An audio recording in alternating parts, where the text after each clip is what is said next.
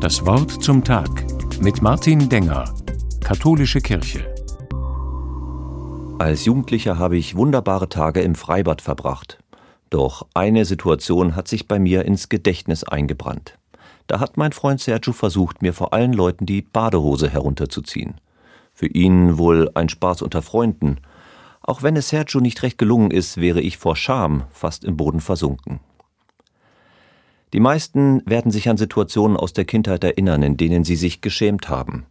Manchmal schämen wir uns für Kleinigkeiten wie einen Versprecher oder einen Pickel im Gesicht.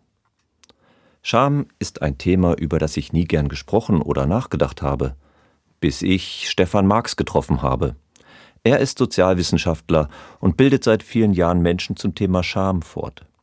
Für ihn ist Scham ein Gefühl, über das wir viel zu selten reden. Dabei richten wir vieles in unserem Leben darauf aus, uns nicht schämen zu müssen. Stefan Marx unterscheidet zwischen gesunder und pathologischer Scham. Es geht um das Maß, das wir ertragen können. Es gibt Situationen, da zeigt uns die Scham, dass wir eine Grenze oder eine Regel verletzt haben. Zum Beispiel im Zug besetzt ein junger Mann zwei Sitze und verteilt überall seinen Kram.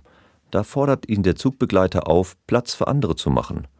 Wenn er sich nun schämt, hat er im besten Fall etwas gelernt und achtet in Zukunft darauf.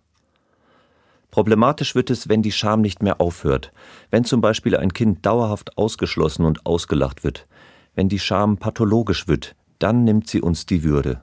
Wer sich ständig schämt, verliert irgendwann sein Selbstwertgefühl. Dann ist Scham sogar ein echtes Gesundheitsrisiko. Stefan Marx hat mir die Augen dafür geöffnet, wo überall die Scham unser Zusammenleben prägt. Ich meine, es ist gut, offen über dieses Thema zu sprechen. Dabei geht es nicht darum, dass niemand sich mehr schämen muss. Die Scham darf aber nicht zu groß werden und den Menschen erdrücken. Stattdessen kann ich die Scham wie einen Kompass nutzen.